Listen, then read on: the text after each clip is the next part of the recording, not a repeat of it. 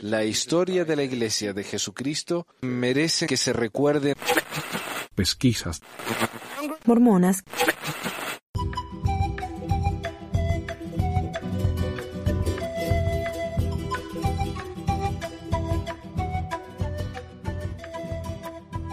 Hola a todos, gracias por mirar nuestra segunda reseña, o nuestra segunda parte de la reseña de los fabricantes de dioses. Continuamos. Los archivos de sus primeros líderes, de sus primeros documentos, las primeras publicaciones de sus miembros. Ron Pritis, gerente del Seventh East Press, periódico publicado por jóvenes mormones que tratan de conseguir reformas en la iglesia. Algunos de los artículos que han atraído más la atención al periódico son los que tratan de la historia, la teología de la iglesia y algo de la deshonestidad por parte de algunos de los administradores en sus tratos con los estudiantes. Hay tantas cosas en los archivos de la iglesia que si fueran puestas a inspección del público, opacaría esa bella imagen que la iglesia mormona trata de dar. El misionero viene a su puerta y le dice, tenemos una hermosa historia que contarle acerca de las familias, y le tratan de decir que es un lugar glorioso para criar a sus hijos. El misionero es parte de ese encubrimiento, él no sabe esto. A él se le ha dicho que todo va a ser comprobado, que todo es 100% verdad. Eso es cierto, eso es algo que me dice, por ejemplo, mi suegra cuando nos fuimos. ¿y qué van a hacer con tu hijo? ¿Cómo van a criar a tu hijo? Mi, mi hijo está bien. Pero no, nos eh, instigan ese miedo de que uno va a estar mal, de que sin la iglesia uno va a convertirse en una mala persona, que los hijos se le van a pudrir, etcétera. Él cree que los archivos están abiertos. No sabe que ni él mismo puede ir a Utah y examinarlos. Eso también es cierto. Muchos de los archivos en, el, en los registros de la iglesia de, de, historia, donde guardan todos sus manuscritos y todo eso, eh, no están abiertos al público. Entonces, uno puede ir ver ciertas cosas, pero no todo. Ahora la iglesia está publicando mucho con los papeles de José Smith y esperamos que lo que están publicando sea realmente todo lo que dicen que es. Eh, no sabemos, ellos tienen el derecho a editar y, y, publicar lo que vean más conveniente. Así que ojalá sea todo lo que hay. En los cristianos, la fe hace que veamos siempre a nuestros estudiosos buscar manuscritos antiguos, estudiando, investigando eh, los primeros manuscritos para mejorar y validar la autenticidad de las sagradas escrituras, mientras en el mormonismo ocurre lo opuesto. Sus líderes tienen que volver, reescribir, encubrir, cambiar, suprimir, agregar por todo el libro de su historia sus escrituras. Ellos ocultan sus diarios porque estas cosas muestran confusión y la naturaleza humanista de su teología y su religión. El libro del mormón se dice es un recuento histórico traducido de las verdaderas placas que Joseph Smith desenterró de un cerro de Nueva York. Sandra Tanner sabe que se llama el libro de Mormón, pero la traducción no ha sido, no ha sido traducido por gente que conoce la iglesia, ha sido traducido por gente de la misma religión a la que pertenece el señor Ed Decker. Así que tal vez no saben todos los términos como libro de Mormón, plancha, perla de gran precio, le van a decir perla de gran valor más tarde. Ese tipo de cosas podría asumir que se puede estudiar, al igual que cualquier libro de historia. Dr. Charles Crane, autor, catedrático y experto en arqueología mormona. Cuando miramos el libro del Mormón, nos hallamos frente a una historia enteramente diferente, en vez de ser una recopilación de datos verídicos. Yo he estudiado mapas, he tratado de verificar la información arqueológica y todavía me pregunto dónde está la tierra de Saramgela, dónde está el valle de Nimrod, ¿Dónde los llanos de Nefija? Yo no he podido encontrar dato alguno de siquiera una de las ciudades mencionadas en el libro del Mormón. Volvemos al libro del Mormón y no tenemos nada. No hay lenguaje nefita, no hay ciudades nefitas, no hay un solo mapa en ningún libro del Mormón. No se puede localizar ningún sitio, no hay evidencia para el libro y se supone que es una recopilación histórica. El doctor Richard Fales, autor, conferencista, arqueólogo. Nunca hemos excavado un solo artefacto que ni remotamente se relaciona con esta civilización que los mormones sostienen existió en los Estados Unidos, Centro y Suramérica. No hay evidencia arqueológica que verifique el vasto imperio americano descrito en el libro del Mormón. Sin embargo, la arqueología ha podido comprobar la existencia de todas las grandes civilizaciones, inclusive las de tiempos bíblicos. Por ejemplo, estas monedas mencionadas en la Biblia, el ciclo, el dracma, el óvulo de la viuda, todas han sido encontradas en abundancia. ¿Qué es lo que hallamos cuando leemos el libro del Mormón? En el capítulo 11 de Alma, versículos 5 al 19, hay una lista de las monedas de ese periodo que usaba la gente. Figuran el serín de oro, el seón de oro, el shum de oro. Tenían monedas de menos valor, el shiblon, el shiblon, el ea. Hay que decir aquí que ninguna de estas monedas ha sido jamás encontrada. Eso es cierto. Hay, hay un grupo ahí en Reddit que es un, grupo de foros. Y el grupo de ex mormones es uno de los grupos más grandes ahí. Y hay alguien que siempre pone los nuevos descubrimientos arqueológicos eh, del mundo, ¿no? Y dice, mira, acá han, descubierto eh, monedas en, Arabia uh, de, de hace 5.000 años. Todavía no hay ninguna moneda mormona. Han encontrado caballos en, qué sé yo, en Arabia. Todavía no hay ninguna moneda mormona. Eh, es cierto, no hay, no hay nada. O sea, lo que se encuentra es todo interpretación. Ellos dicen que se ha encontrado, pero en no hay nada. Eh, no saben dónde está Sarah Embla, todo. o sea, cada, cada apologista dice, no, pero si hay prueba de Sarah Embla. Mira, acá está. Acá está, la encontramos, ves que esto encaja. Pero si uno habla con otro apologista, dice, no, eso no es. Sarah Embla está allá. allá. Eh, no se ponen de acuerdo. Respecto a las monedas, los, defensores de la iglesia, los apologistas dicen, lo que pasa es que eh, la- las monedas no son en realidad monedas, sino que son eh, medidas, pesos, ¿no? Eh, peso en el sentido de que, por ejemplo, un shiblom son, qué sé yo, 10 gramos, un, no sé cómo se llama, un seom es 5 gramos. Entonces, no es una moneda, no es una moneda, es simplemente un trozo de oro o de plata o lo que fuera, de metal, un trozo de metal que vale, eh, que tiene un cierto valor. No es una moneda. Completamente diferente. Así que así es como lo explican. Y cambiar definiciones es una técnica muy común de los mormones. Dicen, no, eh, el libro mormón dice caballo, pero no se refería a caballo. José estaba hablando de, de tapires, nada más que no sabía cómo se llamaba. Eh, dice él traducción, pero no está hablando de traducción, está hablando de inspiración divina. Eh, dice monedas, pero no son monedas, son pesos de pedazos de metal. Eso es siempre. Ellos van cambiando a medida que les conviene. Mucha gente no entiende al libro del Mormón. Esta es la historia de la gente que habitaba el continente americano, norte, sur y centroamérica, desde cerca del año 600 antes de Cristo hasta más o menos el 420 después de Cristo. Y claro, tenemos mucha evidencia de la gente que vivió allí. Creo por mis estudios de que no se trata de historia verdadera, sino de un cuento de hadas, como el de Alicia en el País de las Maravillas.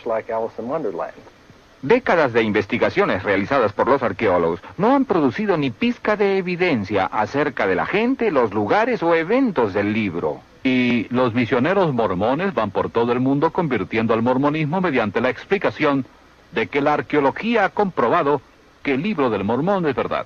Uno de los trabajos de las escrituras mormonas se llama La Perla de Gran Valor. En él se halla el libro de Abraham, que según alegaba Joseph Smith, fue traducido de unos fragmentos de papiro que le compró un egiptólogo que estaba de paso por el área. Y por el año 1842, sin tener ningún conocimiento del idioma egipcio, él tradujo eso en lo que es llamado el libro de Abraham. Ese manuscrito desapareció hasta 1967. Ahora ha salido a la superficie. Varios egiptólogos famosos lo han leído, lo han traducido y han descubierto que no tiene nada que ver con los tiempos de Abraham. Joseph Smith no logró traducir bien ni siquiera una palabra. Lo que hizo fue tomar una letra que parece una E al revés y la tradujo en 76 palabras con siete nombres. Bueno, hay ciertas cosas que avergüenzan a la iglesia. Nunca deja de sorprenderme el número de personas inteligentes que hay en la iglesia mormona que aún aceptan cosas que no pueden ser substanciadas. Se encierran. Sin embargo, y esto es interesante, si uno habla con un, un, un científico de la BYU, ¿no? un profesor de biología, él va a decir, bueno, sí, la- la- Doctrina y Convenio dice que la Tierra tiene 6.000 años, bueno, pero en realidad sabemos que es más que eso. Tal vez era una metáfora, pero en realidad la Tierra tiene más. Pero todo lo demás eh, es literal y verdadero. Y otro, eh, un profesor de, de, lingüística dice, bueno, si el idioma del libro de Mormón no tiene ningún sentido, porque ¿qué tipo de idioma dura mil años y no cambia para nada? O sea, Moroni Mormón y Moroni pudieron leer todo, ¿no? Ahora, si leemos el Don Quijote en el original, apenas si lo entendemos y tiene nada más que, ¿cuánto? 500 años. Eh, y el lingüista dice, bueno, eso no tiene mucho sentido, pero todo lo demás sí es cierto.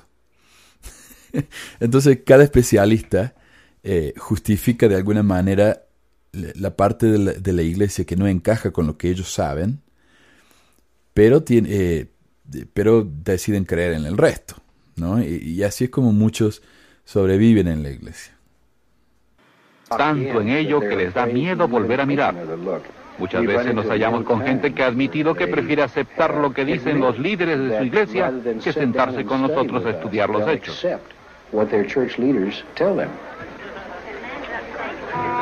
La palabra de un profeta mormón puede nulificar escrituras bíblicas o cualquier escrito mormón anterior. Eso es cierto y y si escuchan el, nuevo podcast que hice con Joy y con Elías, van a ver que efectivamente el, el, Elder Benson, el, que era Elder Benson, después presidente Benson, dice él que lo más importante es un profeta viviente.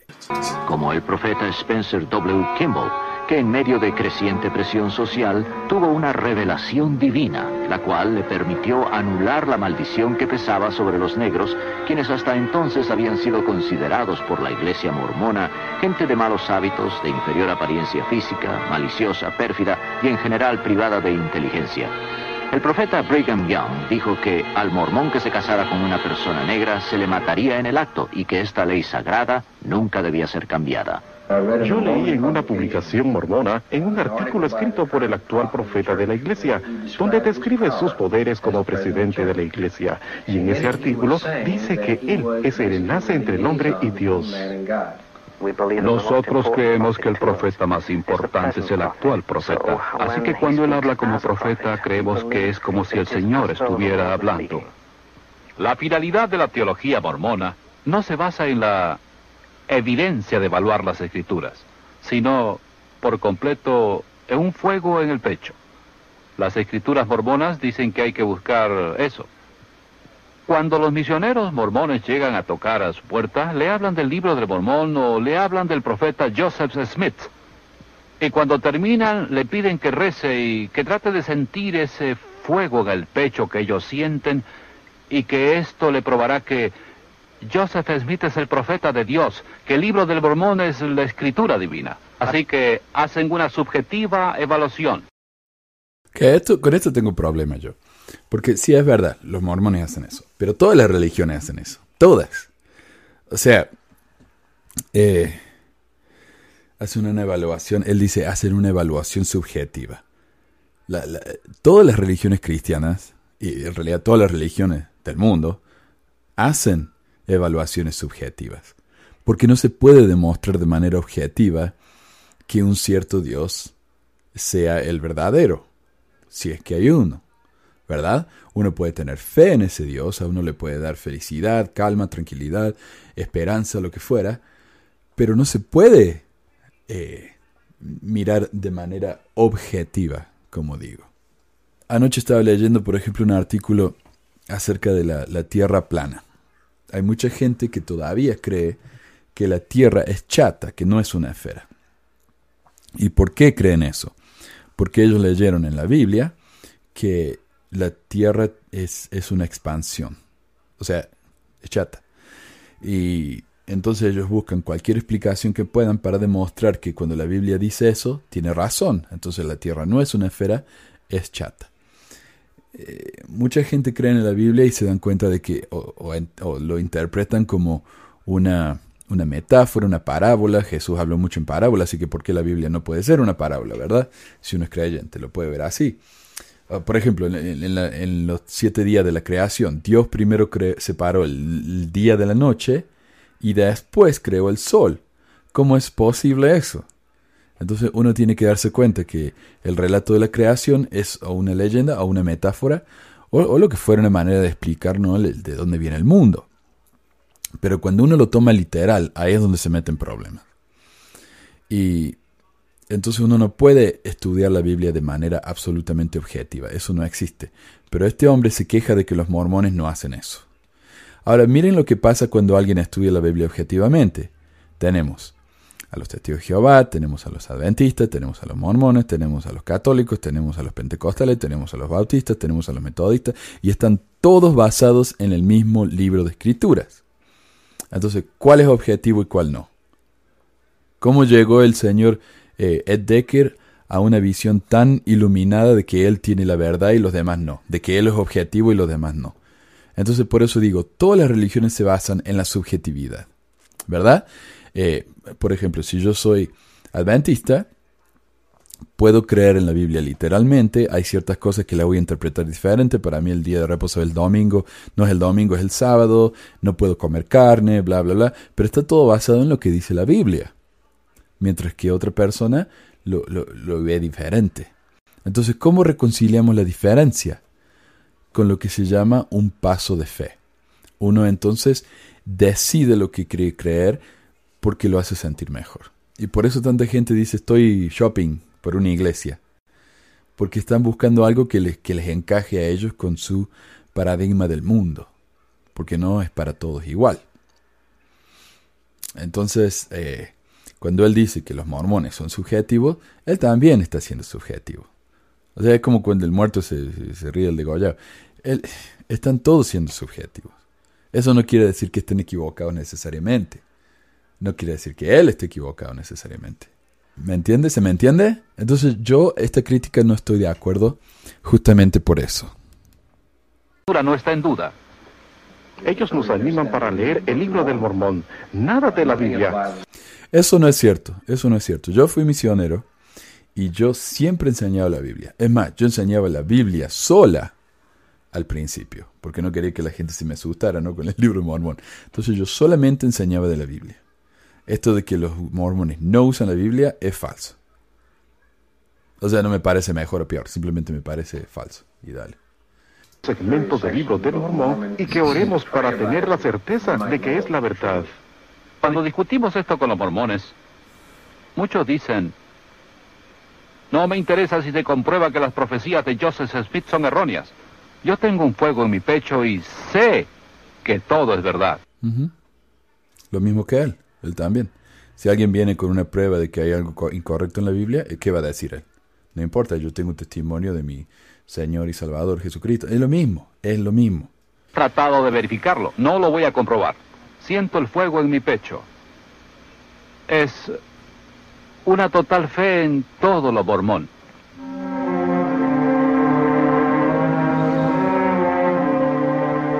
Esta es una reproducción fílmica de ceremonias mormonas secretas que ni la mayoría de los mormones jamás ha visto. Esta parte sí es cierta. Los que las han presenciado han jurado nunca revelar estos secretos bajo pena de muerte. O sea, no, está toda la ceremonia, obviamente, pero esta parte sí es, sí es cierta. La ejecución de la pena de muerte es representada con el dedo pulgar derecho debajo de la oreja izquierda, pasándolo por sobre la garganta hasta la oreja derecha y dejando caer la mano al costado.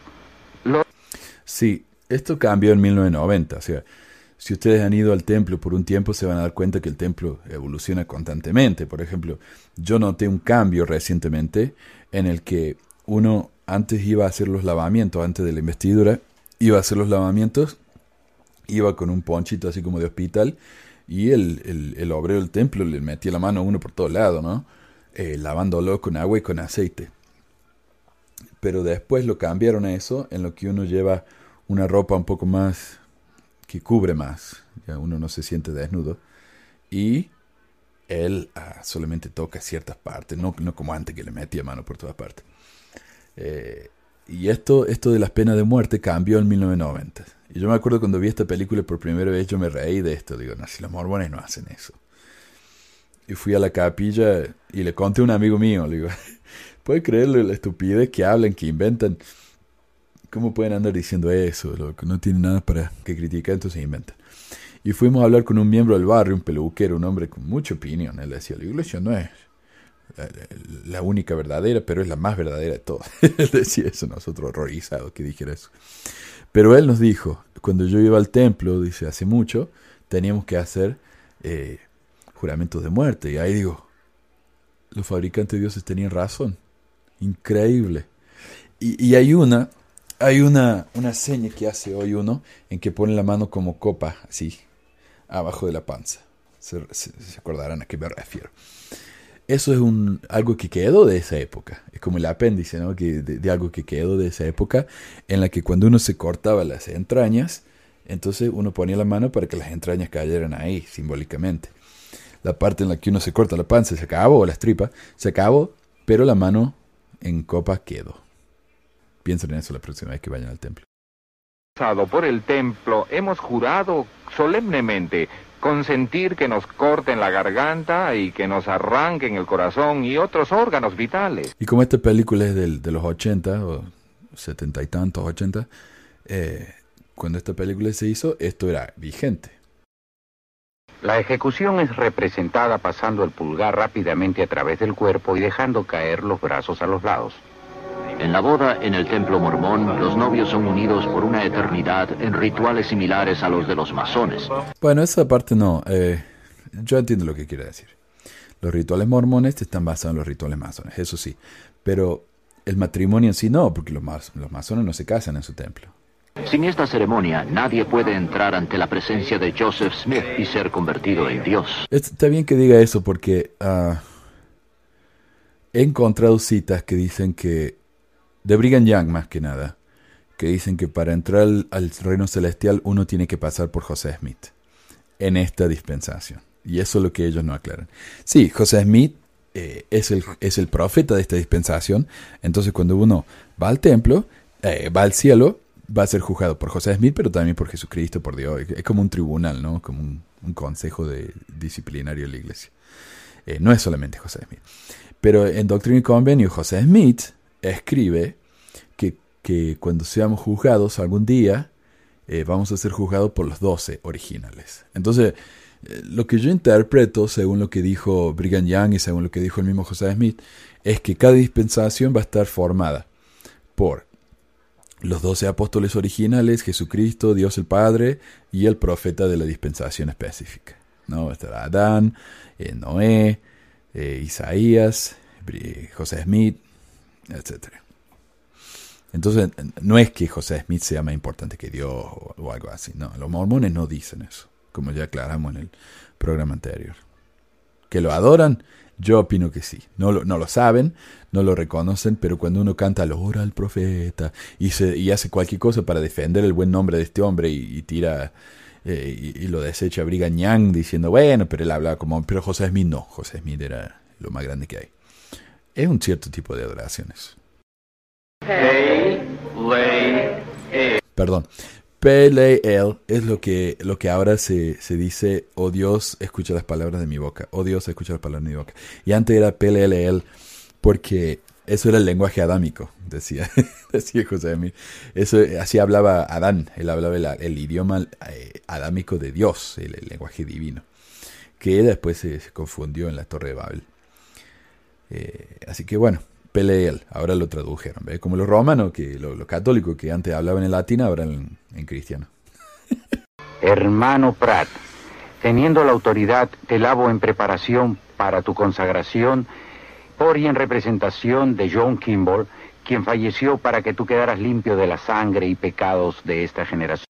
Perdón que siga interrumpiendo tanto, pero estos cinco minutos en los que habla del templo es la parte que más me molesta, porque ellos fueron al templo. Ellos saben cómo funciona el templo. Y sin embargo están poniendo verdades y, ciertas mentiras como esta. Uno no se bautiza en el templo por alguien que lavó nuestros pecados. Eso no sucede. Los mormones creen que el único que sufrió por nuestro pecado fue Jesucristo. Uno puede coincidir con eso o no. Pero decir que, que los mormones creen que todos los muertos y que uno se bautiza por los muertos para ser el lavado de los pecados. Eso no es cierto. Eso es absolutamente falso. Y en dos segundos voy a interrumpir de nuevo porque hay otra cosa más. Ahí viene. Sí, Bradford, te lavo en preparación para tu consagración por y en representación de Elisa Barrett. Elisa Barrett quien falleció para que quedes limpia de la sangre y pecados de esta era. No. Te lavo la cabeza para que el cerebro quede despejado y activo. Tus ojos para que puedas ver y discernir entre la verdad y el error. Miles de ceremonias ocultas son realizadas por los muertos para que ellos también reciban los beneficios del mormonismo. A los mormones se les estimula para que tengan comunicación con los muertos. Se les estimula para que tengan comunicación con los muertos. A los mormones se les estimula para que tengan comunicación con los muertos. Este hombre supuestamente fue mormón. Este hombre sabe que eso no es cierto. De nuevo, uno puede pensar que eso está bien o no, pero es simplemente no cierto. No es cierto. A los mormones se les enseña que no deben tener comunicaciones con los muertos. El bautismo por los muertos es uno que hace por su familia, uno revisa el árbol genealógico y dice, ah, mira, la abuelita no era mormona, vamos a bautizarla. por-". Pero no es que uno trata de hacer con la Ouija, qué sé yo, un seance y, y con un medium y trata de hablar con los muertos. Eso no pasa en el mormonismo. Entonces esto es simplemente una mentira. Y después él dice que, que los, los diablos disfrazados de, de ángeles o qué sé yo qué espíritus se nos aparecen para que nos bauticemos por ellos. Eso es una mentira tan grande. Es estúpido. Los mormones nunca dicen que los muertos se les aparecen para que se bauticen por ellos. Nunca, nunca. ¿Ve? Entonces, este es el tipo de cosas que yo critico tanto. Hay tantas cosas que uno puede criticar de la iglesia mormona. ¿Para qué inventar y hacernos quedar mal?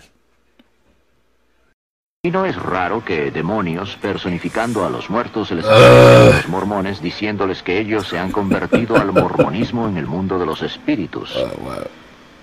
Tus entrañas para que seas fructífera, te multipliques, puebles la tierra y puedas gozar en la posteridad.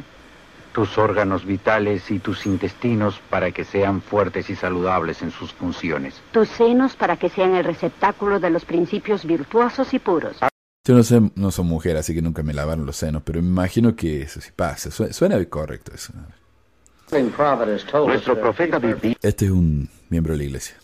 dice que la iglesia tiene tres propósitos. Uno es proclamar el evangelio del cual hemos hablado.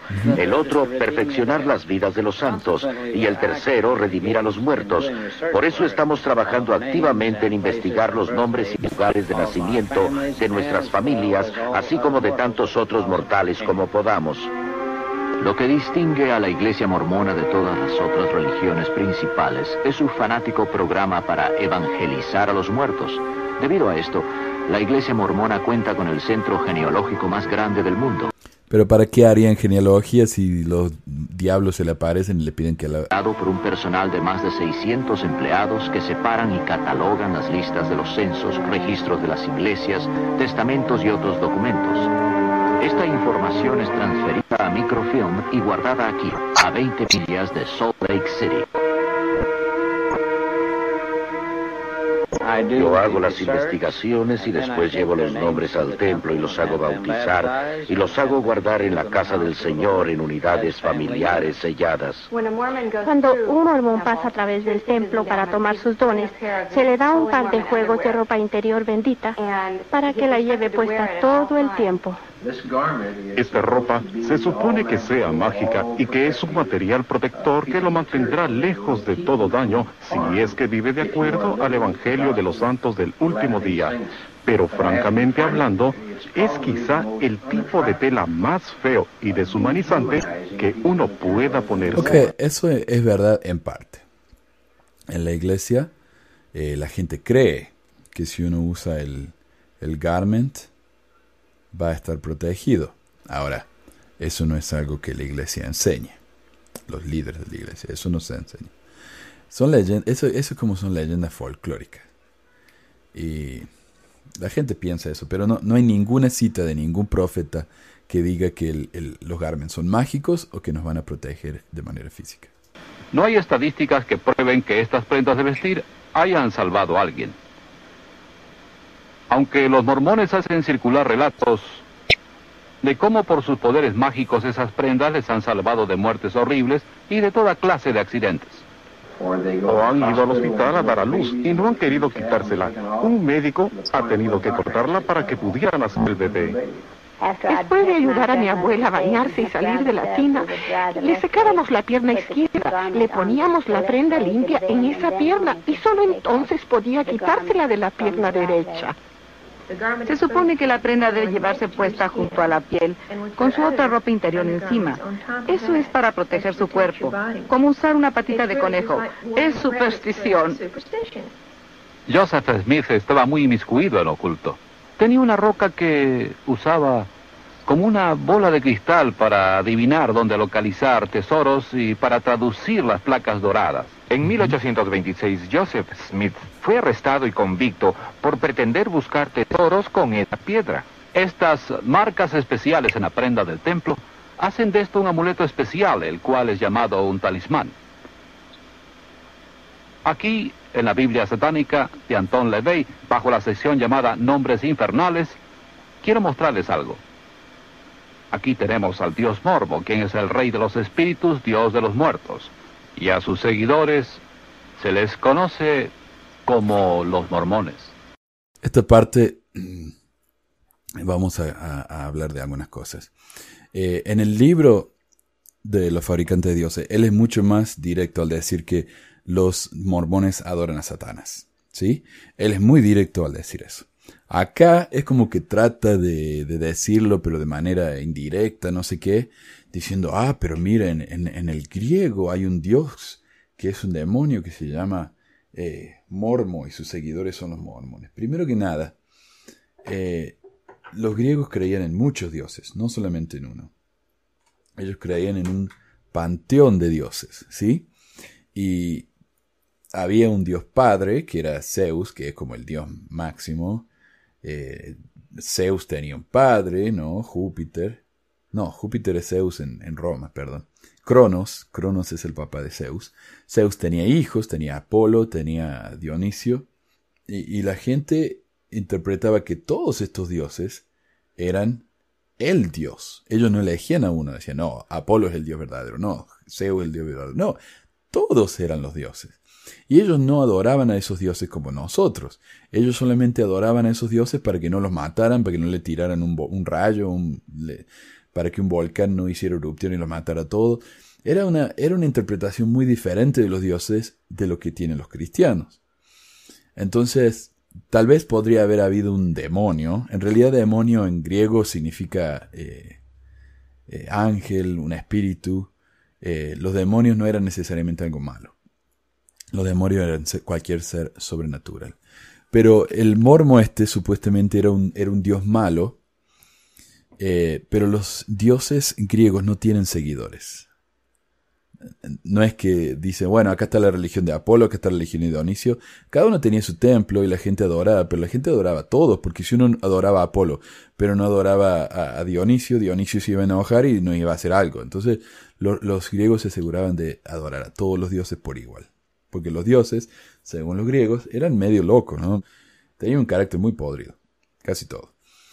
Y entonces no hay seguidores de un dios. Decir que hay un seguidor del dios mormo, que se llaman los mormones, no tiene sentido según la religión de los griegos.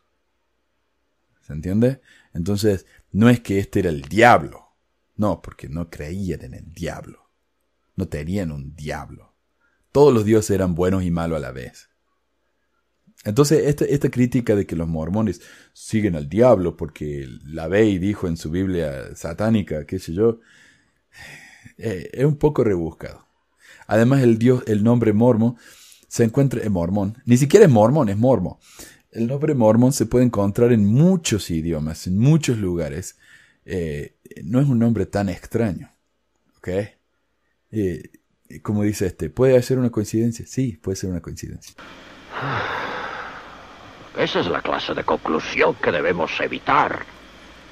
Podrían ser coincidencias. Excepto que los mormones están obsesionados con la genealogía y los ritos para los muertos, quienes pueden visitar a los vivos y hasta convertirse en mormones desde la sepultura.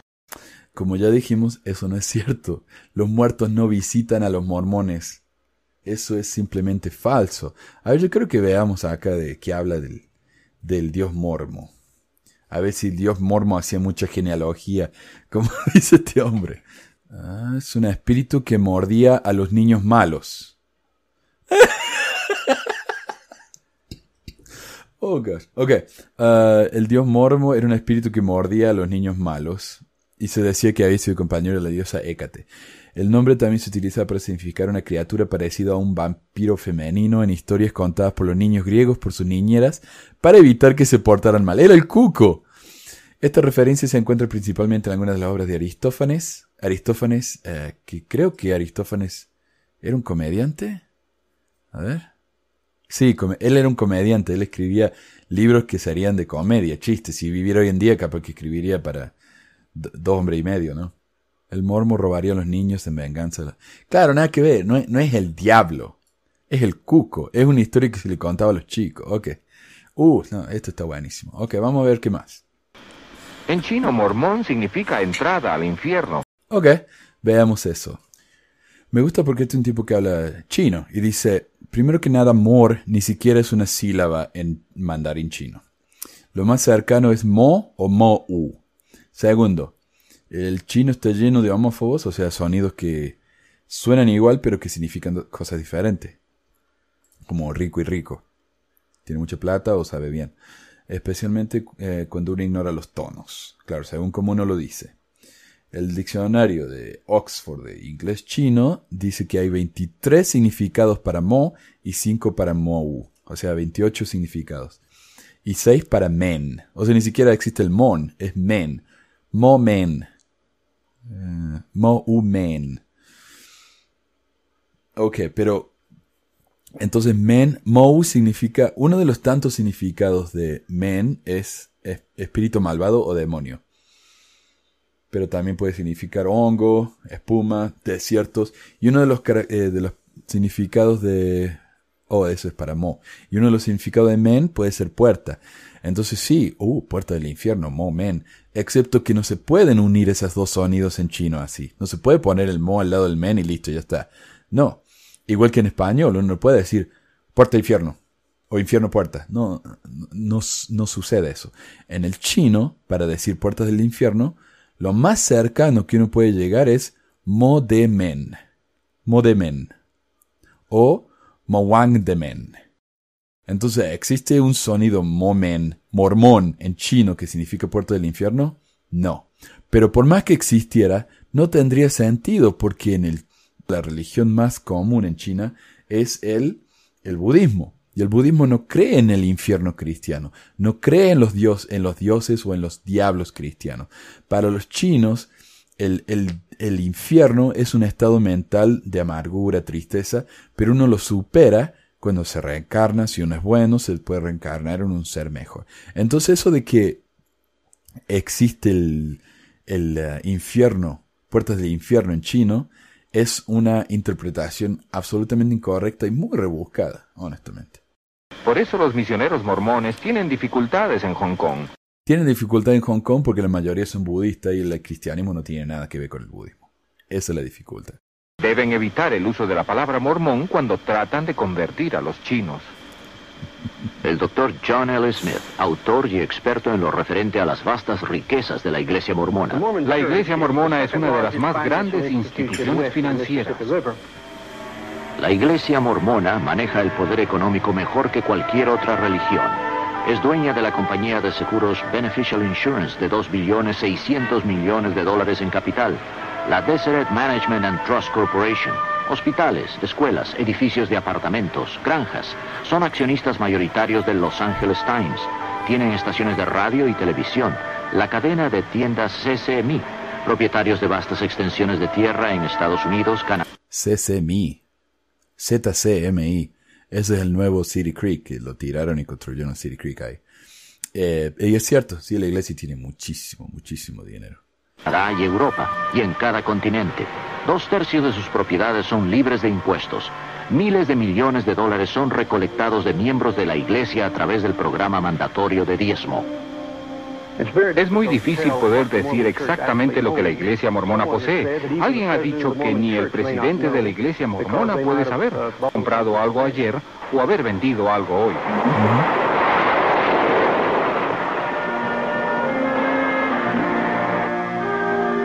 Los mormones son dueños de una gran parte de Hawái y constituyen una de las principales instituciones financieras de esas islas.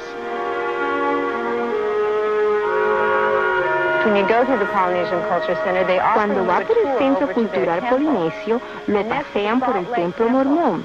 Después del templo de Salt Lake, el hawaiano es el que tiene más visitantes. Le muestran una película de la iglesia mormona y le hacen filmar el libro de huéspedes.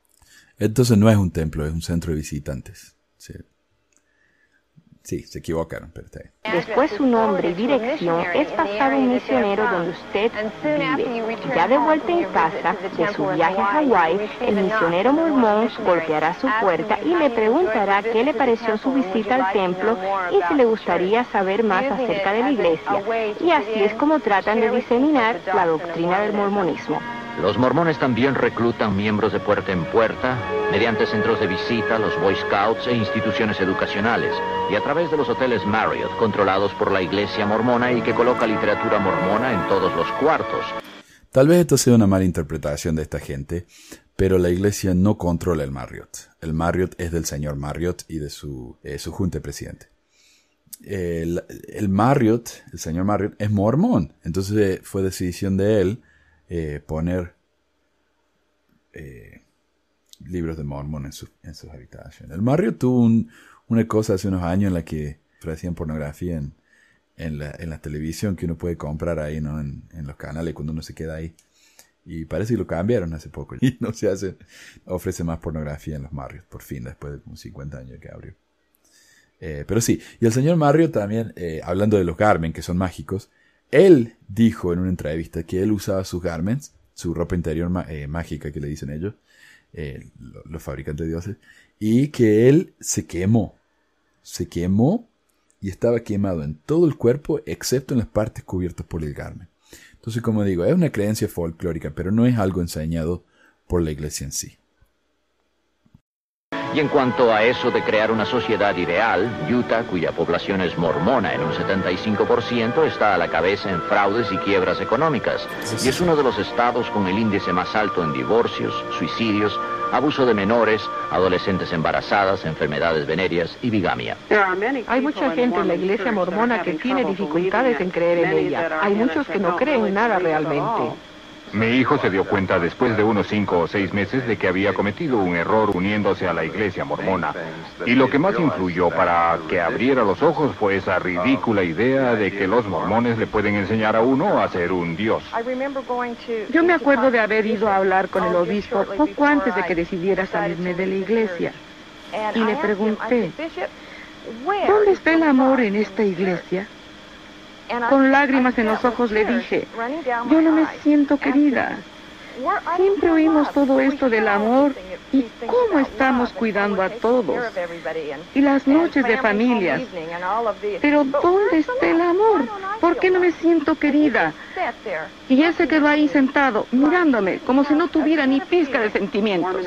Pero ese es el problema del obispo, no, no de la iglesia. Eso no es algo que la iglesia enseña. Ese, la lotería del obispo que le dicen, ¿no? Por ahí te toca un obispo que es una maravilla y por ahí te toca un obispo que es una basura.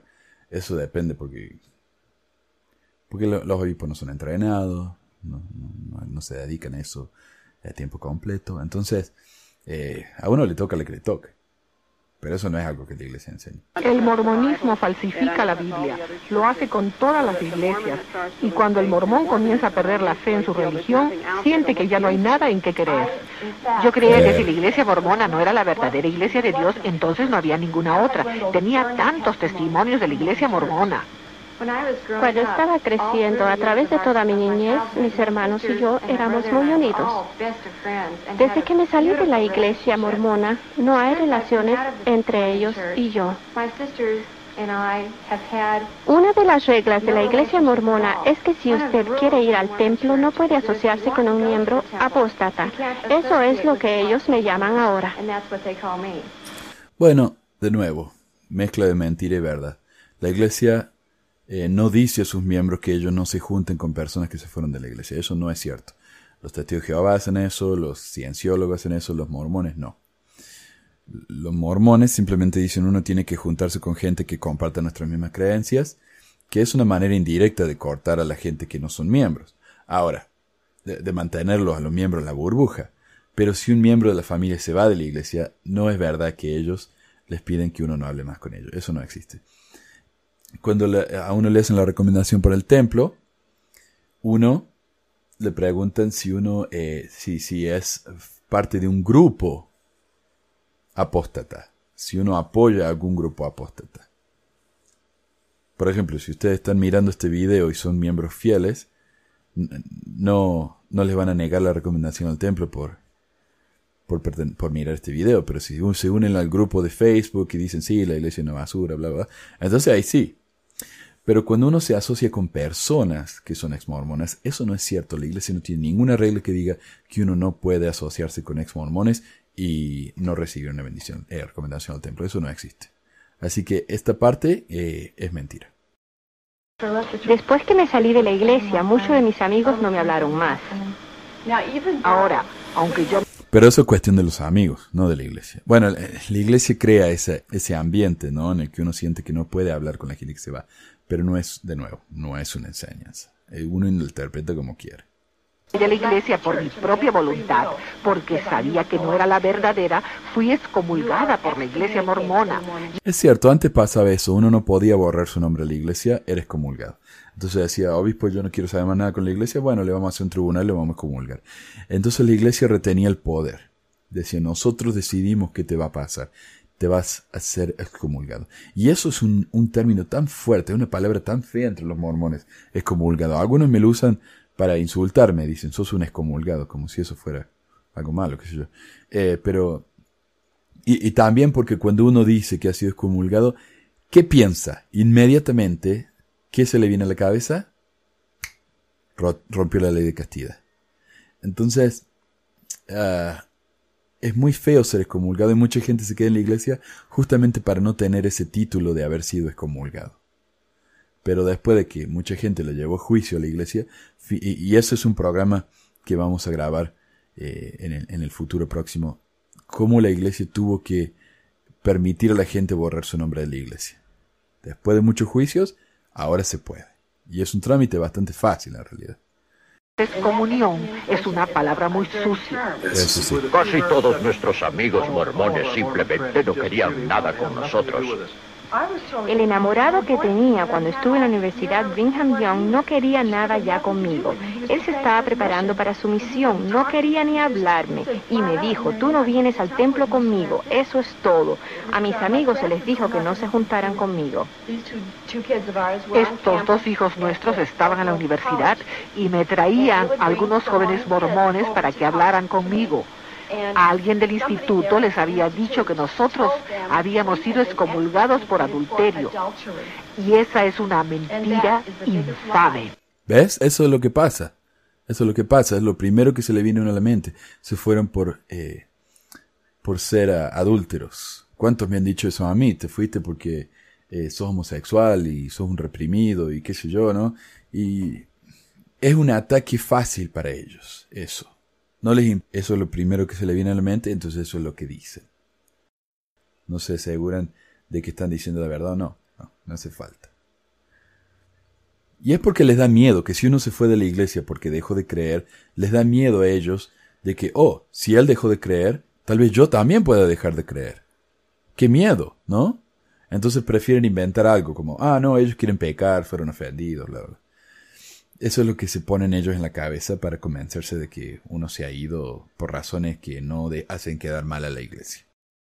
En Utah es muy duro cuando uno se sale de la iglesia mormona y es divulgado públicamente. Primero que nada, su trabajo corre peligro. Usted puede estar empleado por un mormón y esto podría amenazar su puesto. Eso sí, ah, especialmente si uno trabaja para alguien, para una empresa privada, y el dueño de la empresa es mormón o el jefe es mormón, entonces lo puede echar. Ahora yo tengo la ventaja de que al trabajar en un trabajo de, público, los maestros son prácticamente empleados del gobierno, eh, no me pueden echar porque la iglesia ayudó a pasar una ley diciendo que uno puede tener la libertad de religión. Esa ley está hecha para proteger a los mormones pero indirectamente me protegen a mí, que supuestamente soy un anti-mormon, ¿verdad? Entonces yo puedo hacer esto, la gente se puede enterar, los padres de mis estudiantes se pueden enterar, se pueden quejar si quieren, pero no me pueden echar. Hace dos años sí podían, ahora no. Así que gracias, Iglesia Mormona. Mucha Muchas de las personas que conozco trabajan para la iglesia mormona y tienen miedo de perder sus empleos. Algunos tienen temor de divorciarse. Yo sé de gente en posiciones destacadas que no creen en el mormonismo. Yo he hablado con un obispo que me dijo que él no creía en absoluto en el mormonismo. Recientemente, una familia mormona que conocemos hasta el marido empezó a hacer preguntas. Él llamó una noche y dijo, yo sé que lo que me dices es la verdad, no me cabe la menor duda, pero, agregó, me aterra el pensar que pueda perder a mi esposa y mis hijos y mi negocio, porque cuando divulgue lo que he descubierto, lo perderé todo. La motivación que tienen es que el mormonismo es bueno para criar a los hijos, es el camino fácil, y si ya está aquí, ¿Por qué revolver las cosas? El peligro más grande era que ellos me aceptaron. Y yo creyendo que estaba en una iglesia cristiana. Y no lo era. Era un culto. Esa es otra cosa que me molesta. Eh, los no sé si son pentecostales o qué son, pero ellos creen que tienen toda la verdad sobre quiénes, quiénes pueden juzgar quién es cristiano o no. Si yo creo en Cristo, soy cristiano. Punto. No entiendo que tienen que andar inventando estupideces de que uno no lo es cuando cree que es. Eso, eso realmente no lo entiendo. Como alguien que lo ve desde afuera, eso yo no lo entiendo. Los mormones no andan diciendo que ellos son los únicos cristianos. Los mormones dicen, no, nosotros somos cristianos, ustedes tal vez son cristianos, pero nosotros tenemos la verdad completa. Punto. Eh, pero esta gente que anda diciendo, no, los mormones no son cristianos, y, y encima llegan a decir cosas como, son satánicos de volver a uno de los trabajos regulares de la iglesia, yo me dirigí a la Biblia y comencé a leerla y decidí hacerlo de cabo a rabo.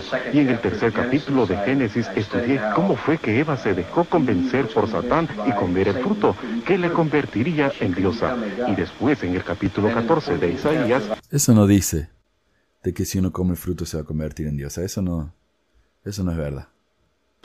Lucifer fue arrojado del cielo porque él también quería ser igual o más poderoso que Dios.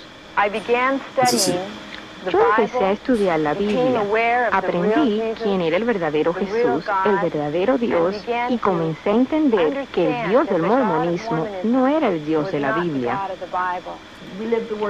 Nosotros vivíamos según creíamos de acuerdo con la palabra de Dios, íbamos a nuestras reuniones, pagábamos nuestro diezmo, teníamos nuestra noche de familia, hacíamos todo lo que teníamos que hacer y cuando yo me volví cristiana no era la persona buena que yo creía que era porque Dios nos reveló nuestro orgullo interno, nuestros problemas internos, las cosas que no habían estado claras antes porque habíamos estado tan preocupados con todo lo externo. O sea que si uno es mormón, por naturaleza, por definición, no es bueno. ¿Se dan cuenta lo que dice esto? El mensaje de este video es que si uno es mormón, no puede ser bueno. Cree que es bueno, pero no lo es. Estábamos tan contentos que creíamos que éramos buenos. Yo era una criatura solitaria en la iglesia. Lo era cuando me casé. Era solitaria en la iglesia cuando era soltera. Pero cuando conocí al Señor, supe que había alguien que estaría conmigo todo el tiempo. Yo recuerdo que debía pedir a Jesús que entrara en mi corazón. Me acuerdo que mis amigos cristianos decían eso. Así que un día, estando sola, me hinqué de rodillas y le pedí a Jesús que entrara en mi corazón. Yo no sabía lo que estaba haciendo, pero cuando me levanté, había nacido de nuevo. Descubrí que Jesús era el camino, la verdad y la vida, y no una organización. Toda mi vida había estado yo buscando algo en la iglesia mormona. No podía precisar lo que era. Ahora que mi mamá ha aceptado a Cristo en su vida, lo ha compartido conmigo. Yo noté un gozo en ella que nunca antes había notado. Y esto era lo que yo necesitaba. Le estoy muy agradecido a Dios de que toda nuestra familia, mi esposa y yo... Entonces acá uno llega al punto en el que se da cuenta cuál es el propósito de este video. El propósito de este video no es decir necesariamente la verdad sobre los mormones. El punto de este video es promocionar la iglesia a la que pertenece el señor eh, Ed Decker. Eso es todo. Ahora, muchos me critican a mí y me preguntan, eh, ¿de qué religión sos? ¿A quién, a quién quieres convertir? Yo no, yo no quiero convertir a nadie a nada. Lo que yo estoy haciendo acá es compartir la historia y, los aspectos sociales de la iglesia que son problemáticos. Sí, me, enfoco en lo negativo porque la iglesia se enfoca en lo positivo. Si uno va a lds.com, todo lo que hay ahí es positivo. Si uno va a mormon.org, todo lo que hay ahí es positivo. si uno va a cualquiera de los cientos de sitios del More Good Foundation, todas las cosas son positivas. Entonces lo mío es una visión alternativa en la que dice, bueno, sí, hay muchas cosas buenas, pero miren, también está esto. Entonces cuando uno lo ve y, ve las dos cosas de ambos lados, uno puede decidir, yo quiero estar en esta iglesia, es lo que dice ser, yo me siento cómodo acá. Ojalá alguien hubiera hecho eso por mí cuando yo estaba en la iglesia, porque no había nada eh, de materiales en, español que yo pudiera ver y decir, esto es un problema, ¿por qué no estamos hablando de esto? Y eso es todo. Si uno quiere ver esto y se quiere quedar en la iglesia, fantástico. Pero acepten que las cosas no son 100% como se lo dicen en la iglesia, en la capilla todos los domingos, porque no lo es. Ahora, yo no haría lo que hace esta gente que dice, hey, vamos a convertir a los, a los mormones al, al, cristianismo verdadero. Eh, entonces, digamos esto, inventemos mentiras y para traerlos a nuestra iglesia. Esto es lo mismo que hacen los mormones cuando mienten por el Señor. O sea, critican a los mormones que hacen algo cuando ellos también lo hacen. Y esto yo, así es como yo lo veo, a ver si comparten la, comparación que les voy a hacer.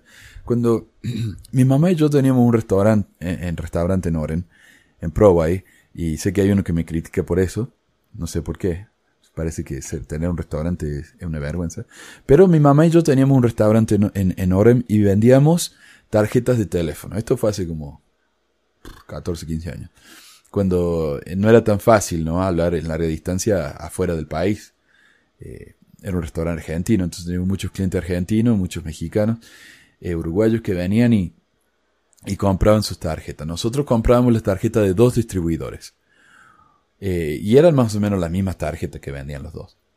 Pero uno de ellos vino un día y nos trajo una carta. Me dejó una carta en el escritorio eh, cuando no le compré ninguna tarjeta, me dejó esa eh, carta en el escritorio diciendo, la compañía tal y tal, que eran los, la competencia de ellos, la compañía tal y tal ha sido descubierta haciendo lavado de dinero, eh, las tarjetas son fraudulentas, tengan cuidado porque si ustedes compran de ellos están apoyando una empresa criminal y bla, bla, bla. Cuando yo vi eso, yo le dije a ese hombre, tal vez algunas de las cosas que ustedes digan sean verdad. Pero, yo esto no lo voy a aceptar. Si, si, su manera de atraer clientes es basureando a otra gente, yo no quiero saber nada con ustedes. No vuelva nunca más. Y hablando con una ecuatoriana que tenía un, una especie de supermercado chiquito en la esquina, un mercadito en la esquina de, de nosotros, le pasó lo mismo. Ella recibe la carta y lo echó al hombre y le dijo que nunca más volviera. Así que le salió el tiro por la culata. Y la manera que esta gente habla y defiende sus creencias y ataca al mormonismo, me parece que es más o menos lo mismo. Ellos están haciendo quedar a su religión bien, basuren de a otra. Y eso no me parece a mí. Si la iglesia de ellos es tan fantástica, todo lo que tienen que hacer es mostrar lo bueno que es y punto.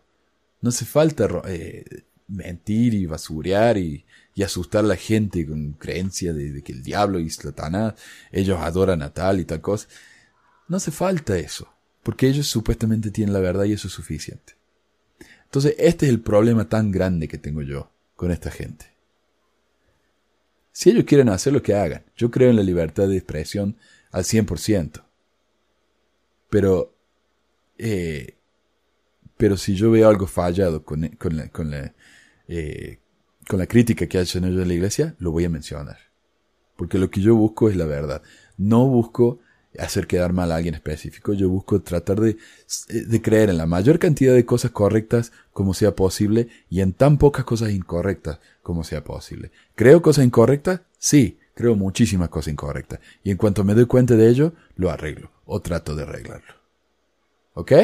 Eh, no soy perfecto, no estoy ni cerca de ser perfecto, nunca voy a llegar a ser perfecto, ni me interesa ser perfecto, pero sí me interesa la verdad. Nuestros siete hijos nos hayamos salido de la iglesia mormona y conozcamos a Jesús de una manera muy personal. Señor Decker, señor Baer, yo no creo que podamos llevar el caso. ¿Y las familias? Esas vidas destruidas por ellos. No hay dinero suficiente. Ellos tienen billones. Ok.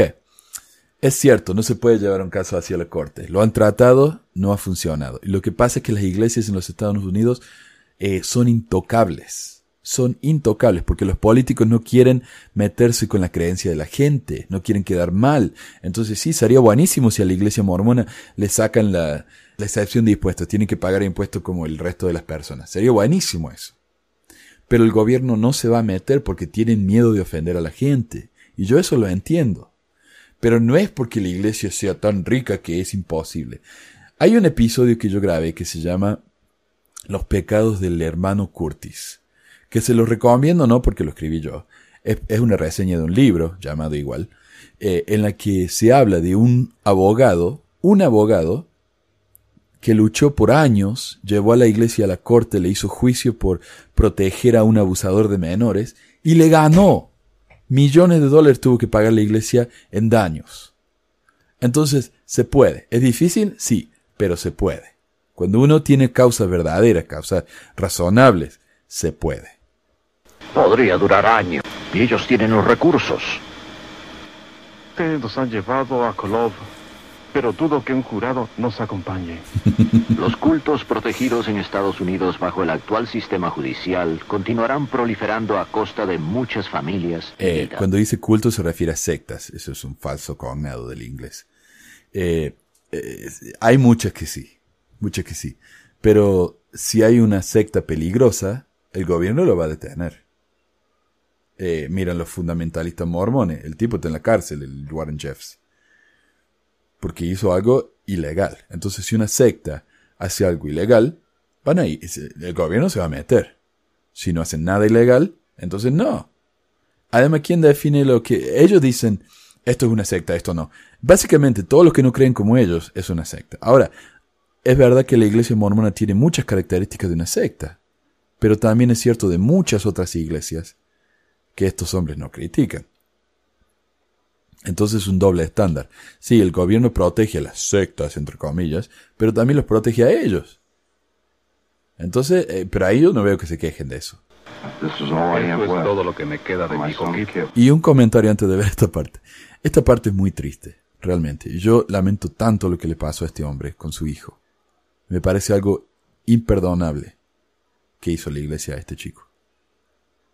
Pero mírense la, pero fíjense en la manipulación emocional que hace el señor Decker al poner este video aquí justo al final.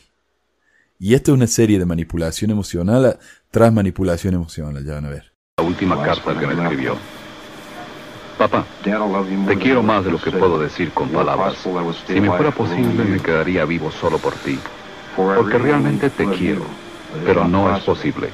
Primero debo quererme a mí mismo y no es así. Hay dentro de mí una extraña sensación de oscuridad y autodesprecio que domina todas mis defensas. Desafortunadamente debo ceder. Estos sentimientos solo lo pueden comprender unos cuantos. Presiento que tú no comprendes este inmenso odio que siento por mí mismo. Esta es la única manera que yo siento de poder aliviarme de estas sensaciones. Tú sigue viviendo y sé feliz. I love you. The words say.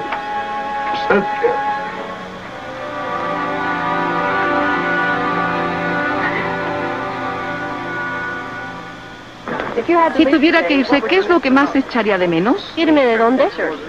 ¿De la iglesia? Prefiero morirme. Me va a decir que el señor Decker no prefiere morirse antes de irse de su iglesia.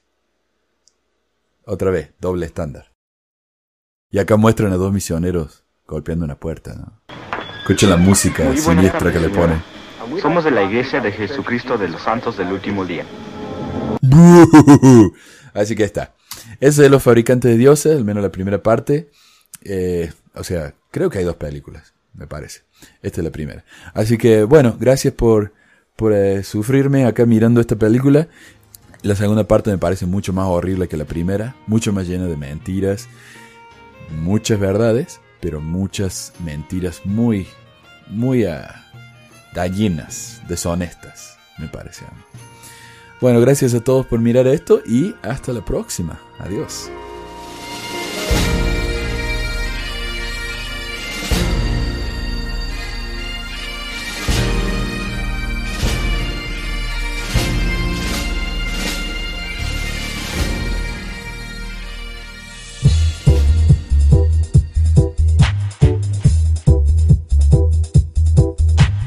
Gracias por escuchar esta edición de Pesquisas Mormonas. No se olvide de visitar nuestro website en pesquisasmormonas.com o pesmor.com y nuestro blog en pesquisasmormonas.org o pesmor.org. También tenemos un grupo de Facebook donde la discusión siempre es animada y si tiene un comentario, pregunta o hate mail puede enviarlo a manuel.pesquisasmormonas.com. Y si por alguna razón ha abandonado la iglesia y ya no sabe qué hacer con todos esos miles de dólares extras, ahora que ya no paga el diezmo, le agradeceríamos si nos envía uno o dos dólares por medio de Patreon en patreon.com barra pesquisas o en paypal.me barra pesquisas mormonas para ayudarnos a cubrir los gastos de domain y hosting del podcast. Muchas gracias de nuevo y hasta la próxima semana. La música del comienzo del podcast es la canción de la primaria Historias del Libro de Mormón por Clive Romney. La canción previa a esta es la El Profeta del ex de Acevedo y esta es la versión de la banda Roosters de la canción de la primaria Palomitas de Maíz.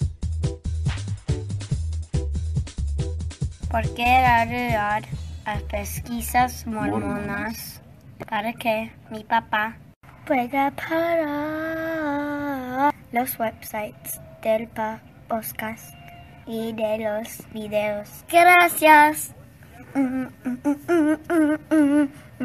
Pues quizás hormonas.